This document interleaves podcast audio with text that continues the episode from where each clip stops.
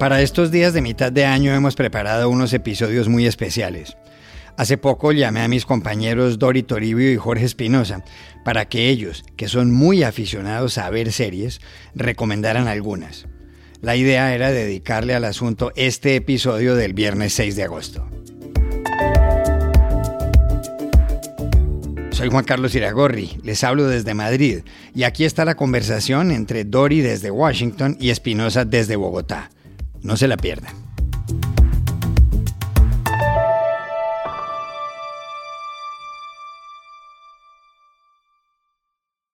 Iragorri, yo tengo la primera propuesta. Es una serie de HBO que se llama Mayor of Easttown. Es una serie sensación, que fue sensación, no solamente porque tuvo 16 nominaciones a los Emmy, es un drama de crimen protagonizado por la actriz ganadora del Oscar Kate Winslet como una detective de policía que intenta resolver un asesinato en su ciudad natal en el estado de Pensilvania.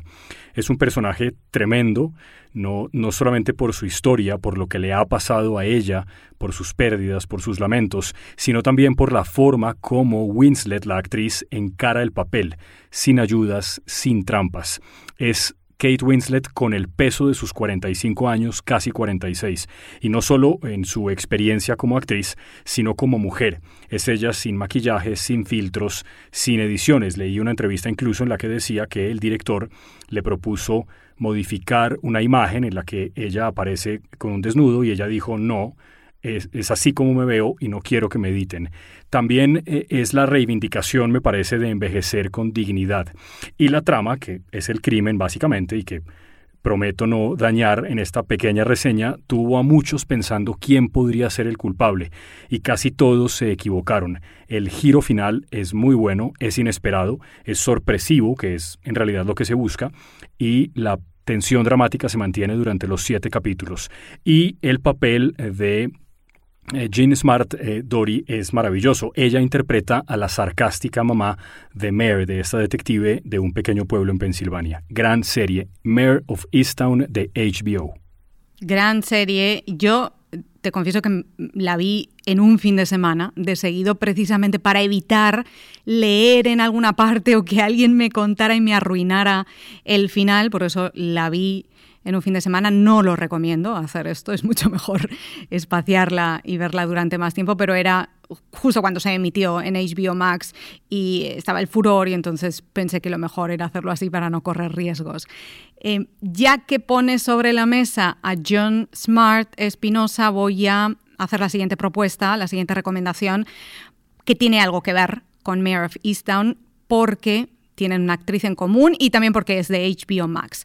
Para mí la serie, una de las mejores series que he visto este año, en 2021, es Hacks que es una comedia gloriosa protagonizada también por John Smart, que es la madre de Kate Winslet en Mare of Easttown. Aquí interpreta a Deborah Vance, que es una humorista, una comediante legendaria, estrella del stand-up, que vive en Las Vegas y que después de muchos años en el escenario, pues empieza a perder brillo y contrata, o le contratan más bien, a una guionista joven, muy joven, californiana, que es la actriz Hannah Einbinder, para darle una vuelta a los chistes, a las bromas, a los monólogos e intentar recuperar un poco de actualidad. Pero ella se resiste a colaborar con nadie y a perder terreno en la industria y todo lo que resulta es una trama plagada de humor ácido, negro, ágil, demoledor a veces, porque entran en profundidad en esta serie, en lo difícil que lo tuvieron las mujeres en este género de la comedia y del stand-up en los años 60 y 70.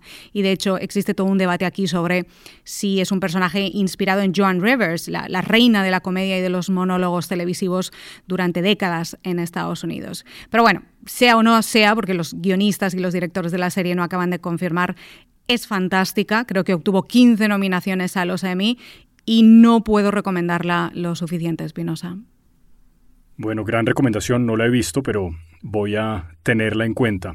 Tengo otra de otro lugar del mundo, Dori, de México. Es una serie nueva de Netflix, se llama Somos. Somos. Son seis episodios, está escrita por un estadounidense, James Shamus, y dos mexicanas, Mónica Revilla y Fernanda Melchor, que es una escritora mexicana muy, muy conocida, no solamente de guiones de televisión, sino también de novelas. Es una serie dura que recrea con actores eh, con la cáscara de la ficción los días previos a una masacre que cometieron los mafiosos, un cartel de la droga en México, el cartel de los Zetas concretamente, en un pequeño pueblo de México llamado Allende, en el estado de Coahuila, en marzo de 2011. Esta es casi la crónica de una muerte anunciada, parafraseando a García Márquez. Alguna vez leí en alguna parte que eh, la prohibición de las drogas eh, eh, en esa discusión de la prohibición de las drogas, el problema no son las drogas, sino la violencia que ejercen los mafiosos, y que se muere más gente en la guerra contra las drogas que por las drogas mismas. Esta serie, Somos, en sus seis capítulos, muestra exactamente eso, muestra cómo la mafia y todo el poder que tiene la mafia, que básicamente es el poder de las armas y del dinero, que parece ser infinito, va quedándose con todo, como un pulpo, va atrapando a la policía, a la justicia, a la ley, y se va quedando también con los miedos de la gente, que cuando ve algo pretende que no ha visto nada, y cuando le preguntan siempre contesta, yo tampoco sé nada. Todo lo corrompe la serie es de nuevo, una serie que recrea un hecho que ocurrió y que quedó para muchos en la impunidad. Todavía mientras nosotros hablamos en este episodio del Post, nadie sabe cuánta gente realmente murió en esa masacre, que duró por lo menos unas cuantas horas y que desoló a un pueblo que nunca esperó que la tragedia le fuera a caer encima de un momento para el otro. Somos de Netflix, escrita por James Chamus y dos mexicanas, Mónica Revilla y Fernanda Melchor. Y además está bien seis capítulos para aprovechar y, verla ahora en, en, agosto o en las vacaciones de verano, si nuestros oyentes tienen vacaciones ahora o tiempo y horarios un poco más despejados con el calor. También para aprovechar en agosto tengo otra propuesta, otra serie. Esta es de Amazon Prime Video.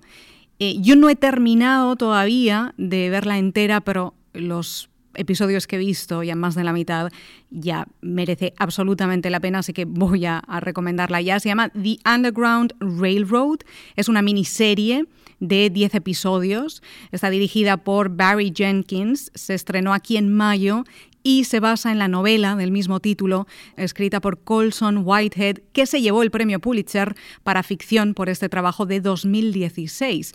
En español se tradujo como El ferrocarril subterráneo y El ferrocarril clandestino, dependiendo del país, y es realismo mágico, dicen sus autores, porque parte de un episodio histórico de Estados Unidos, aquella red clandestina organizada en el siglo XIX en este país para ayudar a los esclavos a que escaparan de las plantaciones del sur a los estados del norte o a Canadá.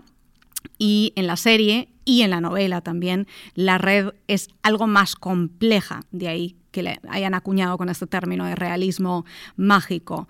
Por eso em, merece la pena, porque parte de un episodio histórico, pero, pero tiene, va más allá desde el aspecto narrativo y audiovisual y, mm, como digo, merece mucho la pena. Esta serie de 10 episodios es soberbia. The Underground Railroad. Aquí en Estados Unidos está en Amazon Prime.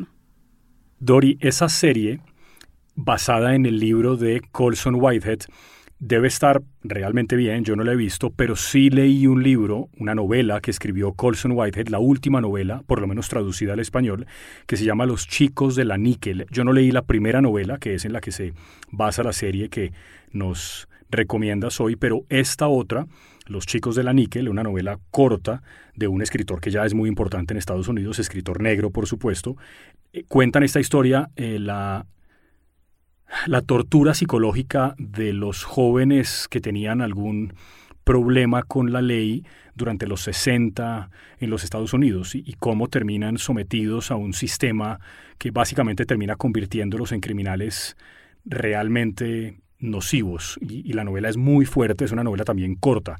Eh, no sabía que era de Colson Whitehead, esa otra novela basada o en la que basan esta serie de la que nos hablas. ¿Cómo se llama la serie otra vez?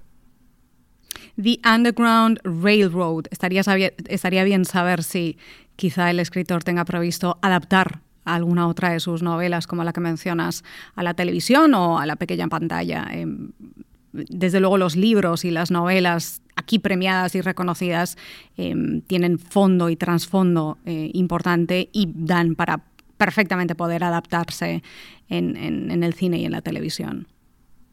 Sí, esta, esta otra que digo que es perfectamente adaptable también. De hecho, podría casi que parecer escrita en lenguaje cinematográfico. Se llama Los chicos de la níquel. Buena recomendación y ese es un gran, gran autor, eh, Colson Whitehead. Tengo una más, Dori, para este episodio especial del Post. Es un documental español corto, dura una hora treinta minutos. Se llama El caso Vaninkov Caravantes. Vaninkov Caravantes. Este caso recuerda un par de crímenes muy célebres, sobre todo mediáticamente, en España. El asesinato en 1999 de Rocío Vaninkov en la provincia de Málaga. Ella tenía 19 años el día que desaparece de casa y la encuentran unos días después muerta. Es un crimen atroz. La acusada de este crimen y condenada en un juicio que tuvo todo menos justicia fue Dolores Vázquez, quien fuera la novia de la mamá de la víctima. La historia, Dori, creo yo, gira alrededor del prejuicio. Y digo eso porque lo que termina culpando y finalmente condenando a Dolores Vázquez es su preferencia sexual, que ella fuera lesbiana. El otro crimen que está vinculado a este caso es el asesinato en 2003 de Sonia Caravantes.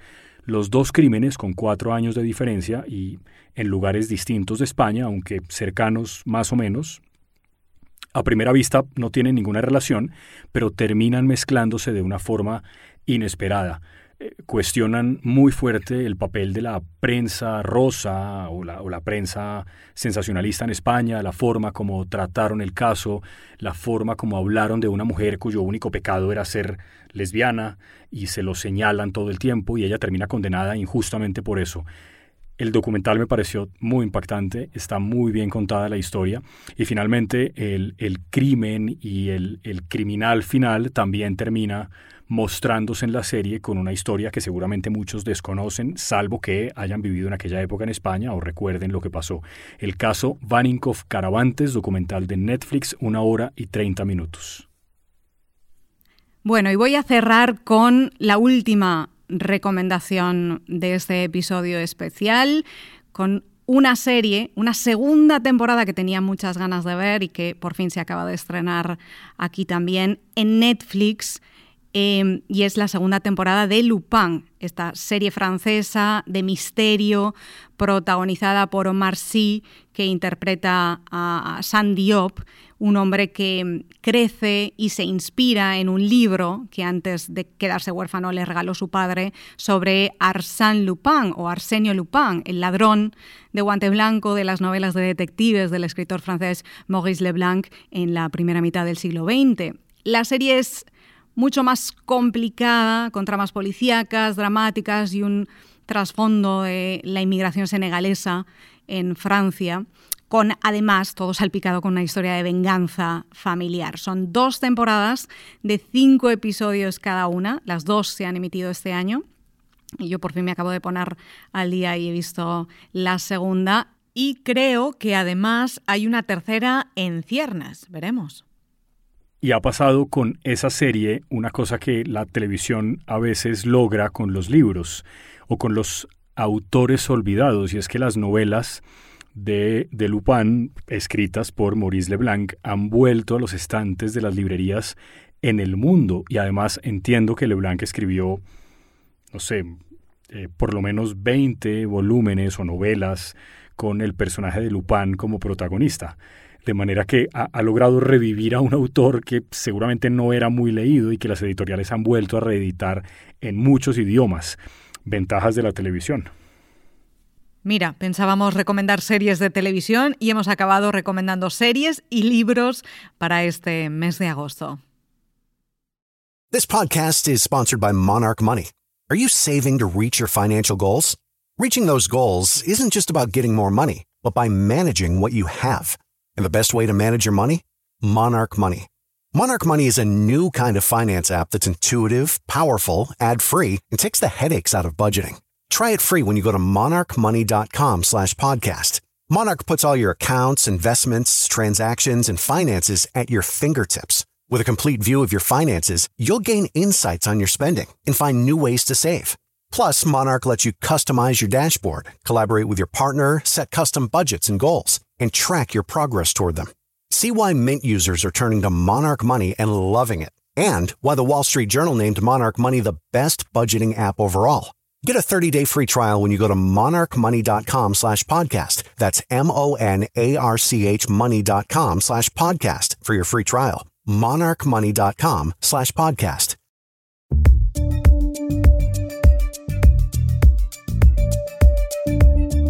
Y aquí termina el episodio de hoy de El Washington Post, El Guapo. En la producción estuvo Cecilia Favela. Por favor, cuídense mucho. Pueden suscribirse a este podcast en nuestro sitio web elwashingtonpost.com, seguirnos en la cuenta de Twitter arroba el post y encontrarnos en Facebook buscando el Post Podcast. Chao, hasta la próxima.